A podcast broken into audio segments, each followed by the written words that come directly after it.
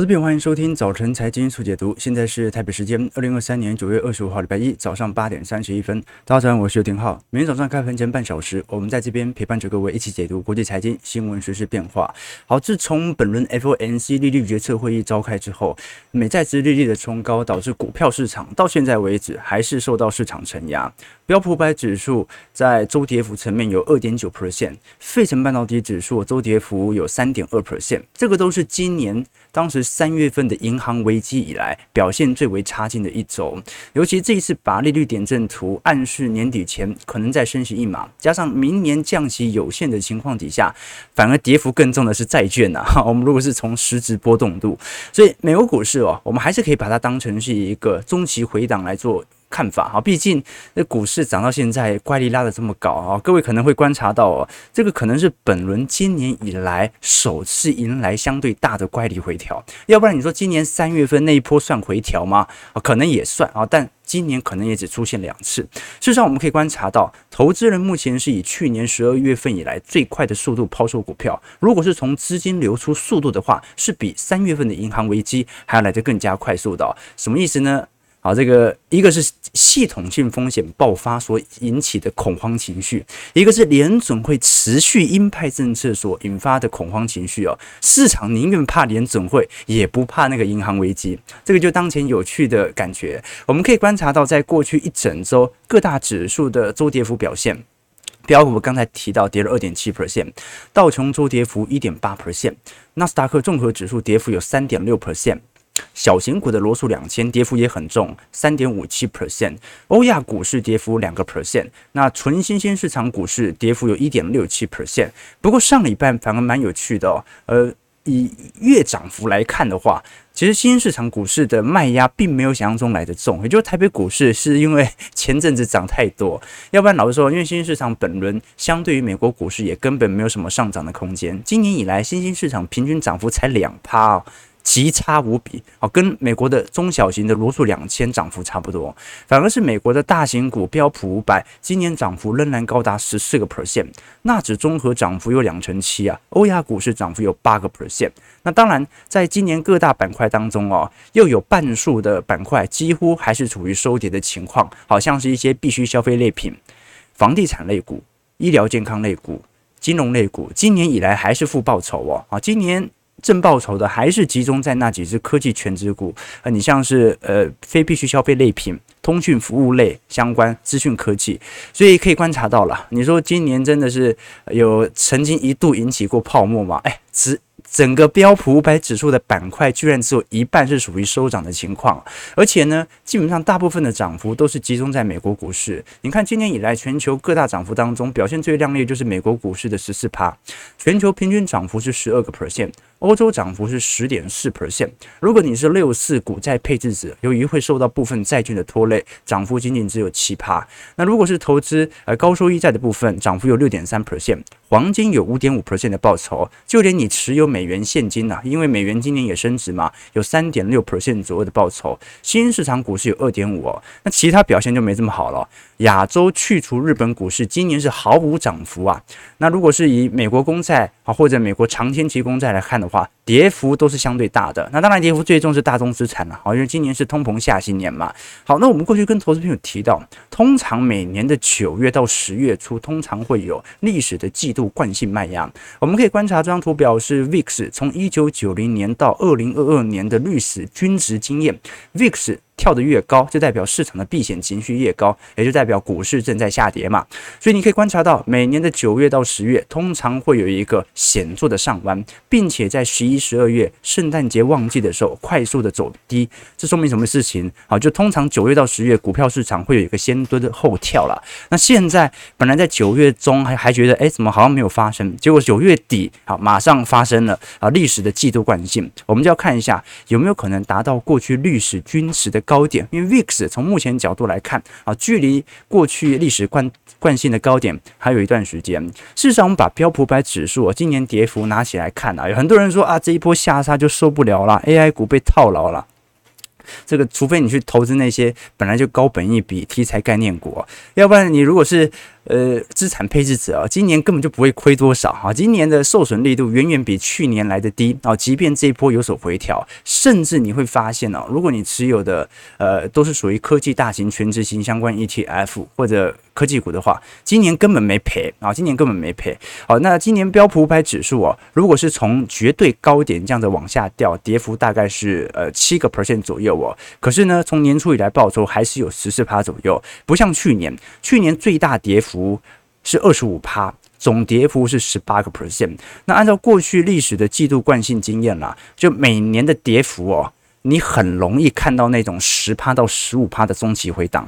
而且呢，就算是大牛年，就是那种牛市明显显著上弯的那种回调都很恐怖的。我们看到的滴滴跟 TR 最大的差别在于，TR 是当年年度的总报酬率。滴滴看的是当年最大跌幅有多少？你会发现哦，即便从零九年以来的海量货币宽松牛市啊，每年的跌幅。其实还是很多都是跌幅到十趴到十五趴，即便长期股市是向上，好，所以各位可以理解哦，不是说每年都会发生股灾，而是通常在大牛年发生中期回调的几率其实也来得更高。好了，那现在资金开始做显著的流出啦，我们值得观察的要点是，现在随着标普百指数啊，今年还是有一个高乖离的区间，这波它会拉低多久？因为我们从各项指数来做观察，今年表现最亮丽的还是 SPY 嘛，啊，追踪标普百指数的 ETF，可是其他。它的你看到像是 LQD 啊，是投资等级在公司的 ETF，或者呃这个 TLT，TLT 是追踪二十年期公债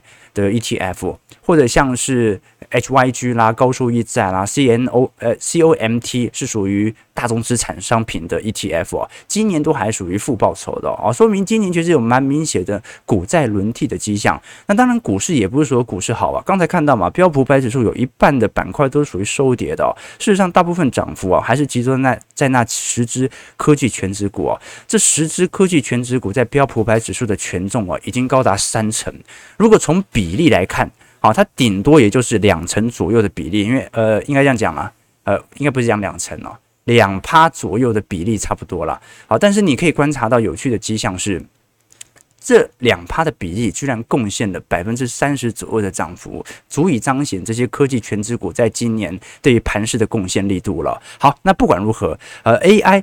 最近的回调，我们应该怎么来做观察？首先呢、，AI 股本来基期就拉得非常高，这一波也不是说什么类股全面下杀啊。过去相对比较防御性的道琼啦，或者一些呃低本一比啦、高值利率概念股啊，这一波老实说所受到的冲击也没有想象中来得大啊。那真正比较大的、哦，其实还是来自于债券资产的严重走跌啦。好，这一波随着对于明年降息预期的落空，市场针对债券的抛售情况又持续的加大，可是非常。有趣的情况是哦，在过去一个月当中，债券的流入金额反而在增加。好，这说明现在是有量下跌，也就是市场的换手量正在形成新一波的中长期买盘。有很多人因为短期利率的变动，决定把手上的债券先行出清，转而去做多股市。你说股市也在跌啊？为什么这个时间点要做多股市呢？原因很简单，既然联准会很多人是这样想的啦，既然联准会二零二四年采取不降息的几率越高，而且呢，整个趋势是越来越趋向于不降息，那就说明经济的底气够好，公司企业的获利可以使得股价有持续推升的空间。就算股价没推升，它的获利转好也是事实啊。买着放着也是一个保本性的投资，但是投资债券可能就会遭受长年期的跌幅，也于是有大量的资金从债券市场开始撤离，重新转往股票市场。但我认为这就不见得是好事哦。我们虽然过去说三到四年会有一波库存循环，但是第一有可能受到外部性冲击，让库存循环中间打断。二零二零年就是这样的一个例子哦，就本来库存循环才慢慢的呃走向趋缓。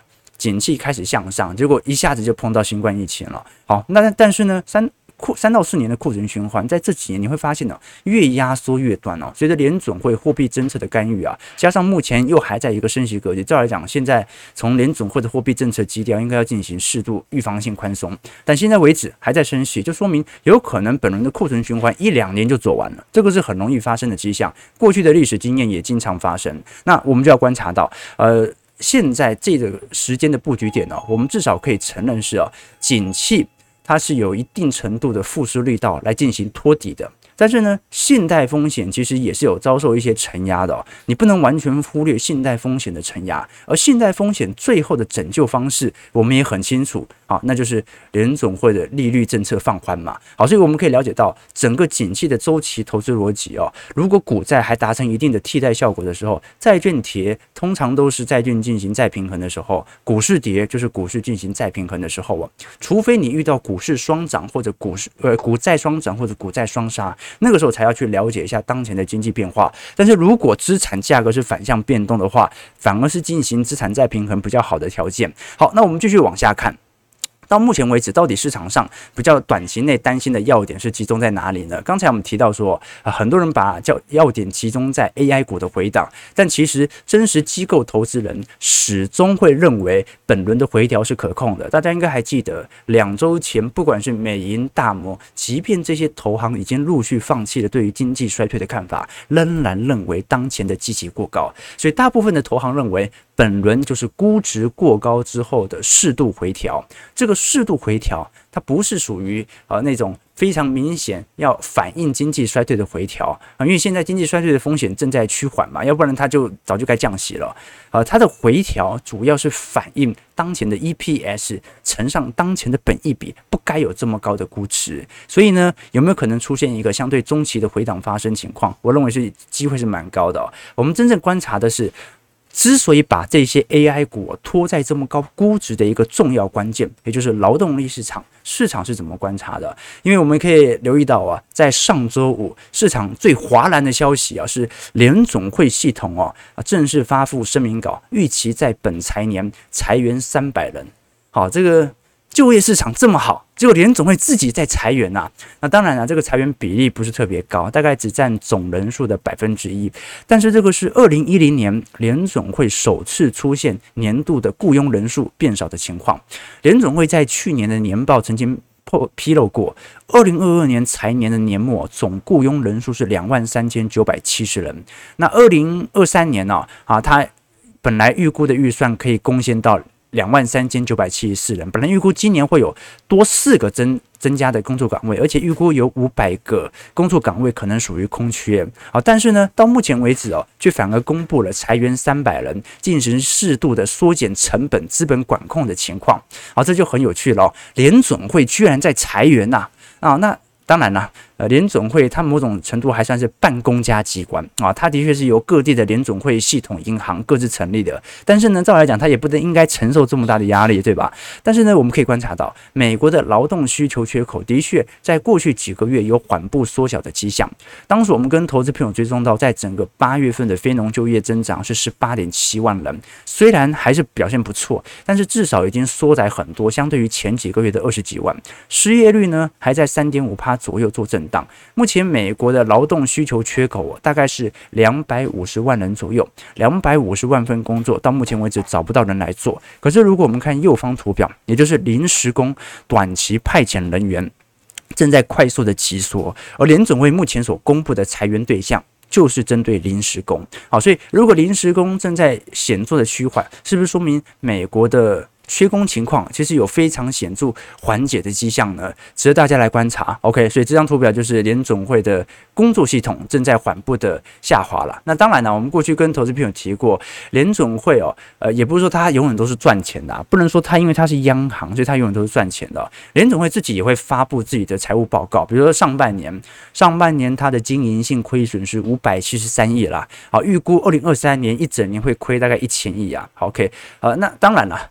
呃，亏钱当然是因为资产减损的缘故哦，因为联总会照来讲啊，过去一百年以来没有亏过钱呐。啊，联总会上一次亏钱是什么时候？大家知道吗？是一九一五年。所以联总会为什么会亏钱呢？那这一次市场的主要看法是认为哦，联总会最新所公布的。经营性的净亏损哦，它主要是因为在公开市场操作 SONA 当中哦，证券产生的利息收入以及负债相关的利息支出，它当中的差额所决定的。也就是说，它过去拿到的利息啊，跟未来因为它呃这个要付出的利息。当中的差额不断的放大之后啊，所造成利息差形成的亏损。好，所以这样的一个裁员现象导致联准，哎，这样的一个数据现象导致联准会被迫要裁员。OK，好了，这个是蛮有趣的话题，因为三百人人数也不是特别多，好，但是至少看得到连联准会都开始裁员了。不过非常有趣的情况哦，反而是要观察一下目前的罢工情形，因为在上礼拜五，UAW 美国汽车工人协会哦开始进行高强度的全面罢工，本来十五五万人哦，大概是仅仅只有一点二万人。开始逐步罢工，因为有些人是选择不罢工嘛，啊，对不对？这个大家的自己的选择啊啊！但是呢，胜利的果实要一同参与啊，但是这罢工的成果要一同参与。那一点二万人，目前预估在本周就会上升到两万人啊，每个周持续的提升。那非常有趣的情况是，美国总统拜登哦，这一次在周六表示哦，即将在本周前往罢工前线来发表谈话。那预估在本周二哦，那其实非常有趣哦，因为川普哦。也认为近期要到底特律来扩大他的个人政治影响力哦，但是我们都很清楚，这个右派政党共和党哦啊本身是属于资方政党啊，它代表的是建制派保守派的利益哦。好，那川普去到底要讲什么？不知道，但是拜登去他要讲什么已经很清楚了嘛。好，拜登这一次完全加入罢工的阵营，认为资方应该尽可能达成呃劳方的需求，也就是涨薪四成的条件。那我们当然知道哦，就算美国汽车工人协会真的达成。他的要求涨薪四趴，他也不见呃涨薪四成，也不见得会影响到通膨的上班。我们真正关心的是，他这个罢工行为所形成的外溢效果，会不会让全美各地产生罢工？这个才是真正所观察的要点哦。单一一家公司的罢工其实表现还好，那加上拜登哦，到目前为止哦，呃，市场上都很清楚，现在拜登最为聚焦的是两党的预算案，到目前为止仍然没有明显的谈判成果。那拜登不愿意退让，一个很明显的原因是因为二零二四年财年他的预算案不可能说太少。拜登一旦说太少，明年总统大选他没办法使出一些有效的财政政策，也就是由钱砸出来的政策的话，那么。他明年胜选就无望了，好，所以我们看到到目前为止哦，共和党倾向大幅缩减国内支出，但是拜登认为当前的经济相对不稳定，仍然需要适度的社会福利支出，以稳住或者缩减当前的贫富差距。好，那我们都很清楚嘛，既然拜登这么想，拜登可能就是二零二四年财年最大的通膨风险制造者啊，那。当然，最有可很有可能就是政府关门嘛。可是政府关门，按照过往的经验哦，最后能够得利的往往是当下政府、当下执政党啊。也就是说，如果拜登一直拖拖拖拖到美国政府关门哦，那大部分的矛头不一定会指向执政党，有可能是指向在野党。为什么你要让政府关门呢？以前哦，这个美国陷入财年的预算危机哦，呃，他们首先砍掉的项目通常都是老百姓哦。啊，最容易看得见、摸得着的项目啊，比如说华盛顿的二战纪念碑啊，华盛顿二战纪念碑是二十四小时看管的、开放的，没有人看守哦。但是奥巴马就很聪明，奥巴马当年哦，政府一遇到关门危机哦，他就搬来一大堆铁杆，哦，这个明明就是公开参观的，他就故意找来一堆铁杆，然后把华盛顿纪念碑给围住啊，说不开放啊，要是强行拆。参观那就逮捕你，为什么呢？因为共和党不给我们钱哦，所以我们现在没办法让你参观。再比如呢，奥巴马呢，当时是在呃一零年呢，当时的呃政府关门危机当中哦，我们都知道美国有那个 NCAA 啦，然后就是大学跟大学之间的一些运动赛事，通常这些 NCAA 的呃比较厉害的运动员，后来就直接升上。顶尖的啊，不管是 NBA 啦、NLB 啦，啊，或者我们看到橄榄球赛啊这些啊相关的职业运动赛事哦，好，林书豪就是当时 NCAA 的其中一员哦。好，那。当时美国的海军学院和空军学院之间的橄榄球赛哦，是全美最为关注的大学橄榄球赛啊，从来都是全美直播哦。可是当年奥巴马政府怎么做呢？他一遇到财政危机啊，就一遇到 政府关门哦，就说对不起，我们现在政府有部分的资金无法出台，没办法办比赛，节省开支哦，哇。哦，这个你要让美全美国人没办法看橄榄球赛哦，好，那个真的是受不了。所以实质上我们可以观察到，这种压力反而会把矛头重新指向共和党。所以按照拜登的角度，他只要拖到关门，他在本轮预算案当中获得优势的几率也就越高。好，但是呢，啊，我们都很清楚哦，这种不确定性，它肯定会引起市场上的适度波动哦。好，那拜登在不在乎通膨呢？他感觉他好像不是很在乎啊，为什么呢？因为到目前为止哦，拜登应该要针对原油采取更多的行动或者行政命令，到目前为止都没有采用哦。可能是一方面政策受限，但另外一方面呢，我们都很清楚，上礼拜五除了我们刚才所提到的联总会裁员的讯息之外，最大的讯息其实来自于俄罗斯这一次完全暂停了汽油和柴油的出口。那市场预估这一波可能会使得欧洲油油价直接突破一百美元。我们都很清楚，这一波原油价格涨到现在。整体从低点涨幅已经高达三成了。西德州原油价格礼拜五又上升了四十美分，每桶收在九十点零三块。虽然近期有适度的回档，但顶多就是涨多休息啊。因为所有均线目前都在显著的上万格局。那这一次俄罗斯其实在礼拜五所宣布的呃暂停汽油和柴油出口至国家啊其他国家之外，除了少部分东欧国家之外，基本上是全面的禁禁运。好，那其实。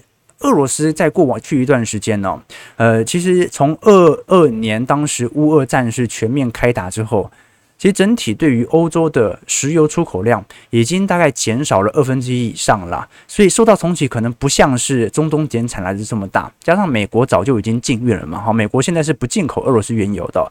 可是我们都很清楚，在过去一段时间，大家最为关注对于石油的显著通膨抑制，它来自于美国。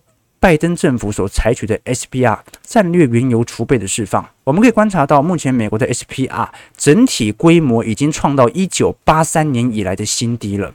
好，这么低的水位哦，老实说，国防政府它是有立即进行回补的必要啊，就赶快要把油给买回来。哦，你现在再抛，那就 抛回四十年以前的水平了。哦，那现在全球的用用油量这么大，军事的用油量也非常大。这种情况，呃，老实说压力是有点大的，但是我们也感觉到了哦，从联总会这次的作为，加上拜登政府哦啊针对美元资产的蓄意的谈话，其实看得出来啊，现在联总会或者说整个美方，他尝试让原油价格下跌的方式哦，并不是从供给端着手，虽然这才是最重要的问题，你要让中东增产嘛，啊，你要让你的西德州原油价格能够显著的下滑，你。本国本土的页岩油商也要赶快增产嘛，但是你可以观察到，供给链到目前为止啊，过去几个礼拜都没有太大改变，甚至还在紧缩。美方唯一做的事情是什么？是让美元升值，是让市场的殖利率预期，十年期公债殖利率预期拉高。我们可以观察到，美元指数其实从低点反弹弹上来也蛮长一段距离了，从原本大概在一百块左右弹到一百零五块了，短短在两三个月内。涨幅也高达五个 percent 了啊！但我们都很清楚了，美元的涨幅虽然能够适度的把原油价格做适度的抑制，可是原油价格涨幅更快啊！所以我们可以观察到，现在整个美国汽油价格的部分呢，尤其在西岸是极高无比哦，几乎整个西岸目前美国汽油价格都在四点五每加仑以上。那么东岸的部分稍微低一点，大概在三点五到四块，压力是极大无比的。好，那加上刚才我们有提到说，整个罢工的情绪仍然在延烧。那如果拜登现在选择站在汽车工人协会，那如果下一次他是不是要去好莱坞编剧协会呢？他是不是下一次要去卡车工人协会呢？如果整个左派的政策对于薪资通膨的要求成为整个二零二四年美国总统大选的主基调。那就真的是工资通膨螺旋循环，好，对吧？但是你已经站了第一，你已经第一次站对了嘛？好，那就要观察一下。好，当然了，也不见得整个二零二四年的主基调会变成这样，因为消费正在退去，连联总会都开始裁员。我们通常跟投资朋友聊过，只有在市场大幅度缺工的时候，才会有长时间的罢工情况开始发酵。只要市场不缺工，那基本上是不可能出现罢工的。你要罢工，好，好，那。就不跟你玩了，那你就自己去罢去吧。我马上招新一批的员工进来，你就罢你要的哦。所以我们可以观察到，其实早在汽车工人罢工前的几个月哦，根据美国劳工部的统计哦，全美大概就有四百一十万天的工作量因为罢工而消失哦。零八年八月份以来最高。那当然呢，呃，有很大一批哦，是目前美国在西岸各地哦，不管是汽车、卡车啊，或者等等啊，好莱坞的演员、编剧们的罢工所引起的。这个是值得大家来观察的几个要点了。那当然，整个罢工的情况到目前为止哦，到底特斯拉是不是最大的赢家？特斯拉肯定是有所收利的，但不一定是最大的赢家。我们可以观察到，目前三大车厂当中哦，与全美汽车工人协会 UAW 在薪资合约上哦，呃，因为无法取得共识，上个礼拜我们看到的是分阶段罢工，整体罢工人数是呃一点二万人。占了整体 UAW 的工会人数大概只有十趴而已哦。那预估本周会上升到两万出左右人数，预估整体罢工人数会来到两成左右哦。但是现在市场的预估是这一波到底罢工人数可以提高到多少，以及维持多久？因为按照目前整体福特、通用汽车和斯特兰提斯在美国的总汽车库存产量仍然远远高于过去历史均值，也就是说资方。到目前为止，仍然没有紧急压力，必须要立即解决当前的危机，因为库存量还是极高无比的。现在预估整个库存量预估可以维持六到九个月，六到九个月以后才会把库存完全消耗殆尽啊。那短期内大家也不太期待，呃，可能对于汽车有什么太大的拉货潮，对吧？目前还是一个消费逐步走疲的迹象哦。好，那么特斯拉因为本轮它没有加入 UAW。啊，特斯拉没有进入美国汽车工人协会，所以到目前为止，特斯拉没有任何人选择罢工。好，但是呢，我们也可以观察到，啊，真实本坡最大的赢家并不是属于特斯拉，因为特斯拉车款跟福特。通用、斯特兰提斯还是有非常显著的区别，就是一个是以内燃机市场为主，一个是以电动车市场为主。会买电动车跟买燃油车的两种客群还是不太一样，所以现在市场上很明显看到丰田在过去两周的出货量。提前备货量正在显著提升当中哦。全球最大的车厂，目前市场预估来看，应该是丰田。丰田在美国销售的车从海外工厂进口了。那第二点是，丰田不组工会，丰田根本就不愿意加入 UAW 哦。好，所以。它是少数传统车厂不愿意加入 UAW 的公司，那尤其呃日本车比较便宜嘛，啊，现在正在对于美国的汽车工业产生巨大冲击，有没有可能这一次最后的结局是大家都开始开丰田了呢？值得大家来观察啦，因为车厂到目前为止，我觉得让步从比例上已经提高很多，从原本只愿意让步七八到十八的薪资涨幅，目前三大车厂普遍愿意让步百分之二十。涨薪两成，那距离 UAW 的涨薪四成还有一段距离。但我们也很清楚嘛，汽车工人协会它所设立的门槛一定也不是你要完全达到嘛。谈判本来就是一个符合自己利益的过程，所以可能最终是二十趴到三十趴左右达成谈判条件啊。但是当它达成以后啊，第一，车厂的毛利率势必会显著下滑哦。这个二十趴、三十趴，它不是一个。我们要很清楚知道嘛，美国现在最大成本就是劳动力成本嘛。好，这么高的劳动力成本，对于汽车的毛利率一定会有所下滑。那第二点呢？啊，当他终于把罢工事件给落幕以后啊，第一个是迎来有没有可能迎来二零二四年拜登到处针对工会站台的迹象所形成的工资通膨。第二点呢是美国本土的车商在全球的市占率可能又会退后一步。为什么呢？啊，因为你让丰田。让没有加入工会的那几间公司有机可乘，好，所以资方跟劳方本身就会面临这样的一个问题哦。那为什么刚才提到说，就算美国的汽车现在罢工多几个月，压力也没这么大？因为礼拜五也公布了一项数据，是美国九月份的服务业偏安创下了一月份以来的新低，这个讯号似乎透露着美国在服务业的劳动力短缺现象正在趋缓当中。九月份所公布的 market 制造业偏安是四十八点九哦，制造业。表现的是还可以啦，大概四十八啊，就是没有像前几个月这么糟，但是至少还是紧呃，就但还是紧缩格局啦。服务业 PMI 哦，降到五十点二，虽然它在扩张格局哦，但是是今年元月份以来最低哦，啊，所以我们可以观察到蛮有趣的迹象，就是制造业的谷底已经度过，但是还在介于五十以下，还是很惨。没像前几个月这么惨，服务业呢，虽然现在看起来还在五十以上，还不错，但是也没像前几个月这么好。那一旦制造业跟服务业达成死亡交叉的时候，通常就是认为整个劳动力市场的紧缩现象正是趋缓的时机。为什么呢？因为过去前几个月的裁员对象大部分都集中在科技业和制造业。好，那过去服务业是极度缺工的，那服务业偏开下滑，就代表着市场的缺工潮能够有效的趋缓。事实上，我们也可以观察到，在过去一段时间认为是视为硬数据的，也就是说。蛮明显进行市场冲击的这些经济数据的公布啊，在过去几个月是有适度趋缓的趋向，而在今年。呃，六月份以来公布的软数据，也就是符合市场预期的数据，其实是不断在提升当中的。但是也由于整个交叉也逐步形成了，有没有可能市场的情绪指标未来要形成一个相对大的中期回调，几率还是蛮高的啦。简而言之，我们可以从上礼拜 FOMC 利率决策会议哦，来理解整个二零二三年下半年的概况。我们看到橘色线和蓝色线哦，分别是今年九月份的 FOMC 和六月份的 FOMC 利率会议。所当时公布的经济预测图来做对照，GDP 是有非常在二零二三年显著的提高，那在失业率的部分，也是有显著的下滑。PCE 的部分今年提高一点点，但是明年差不多。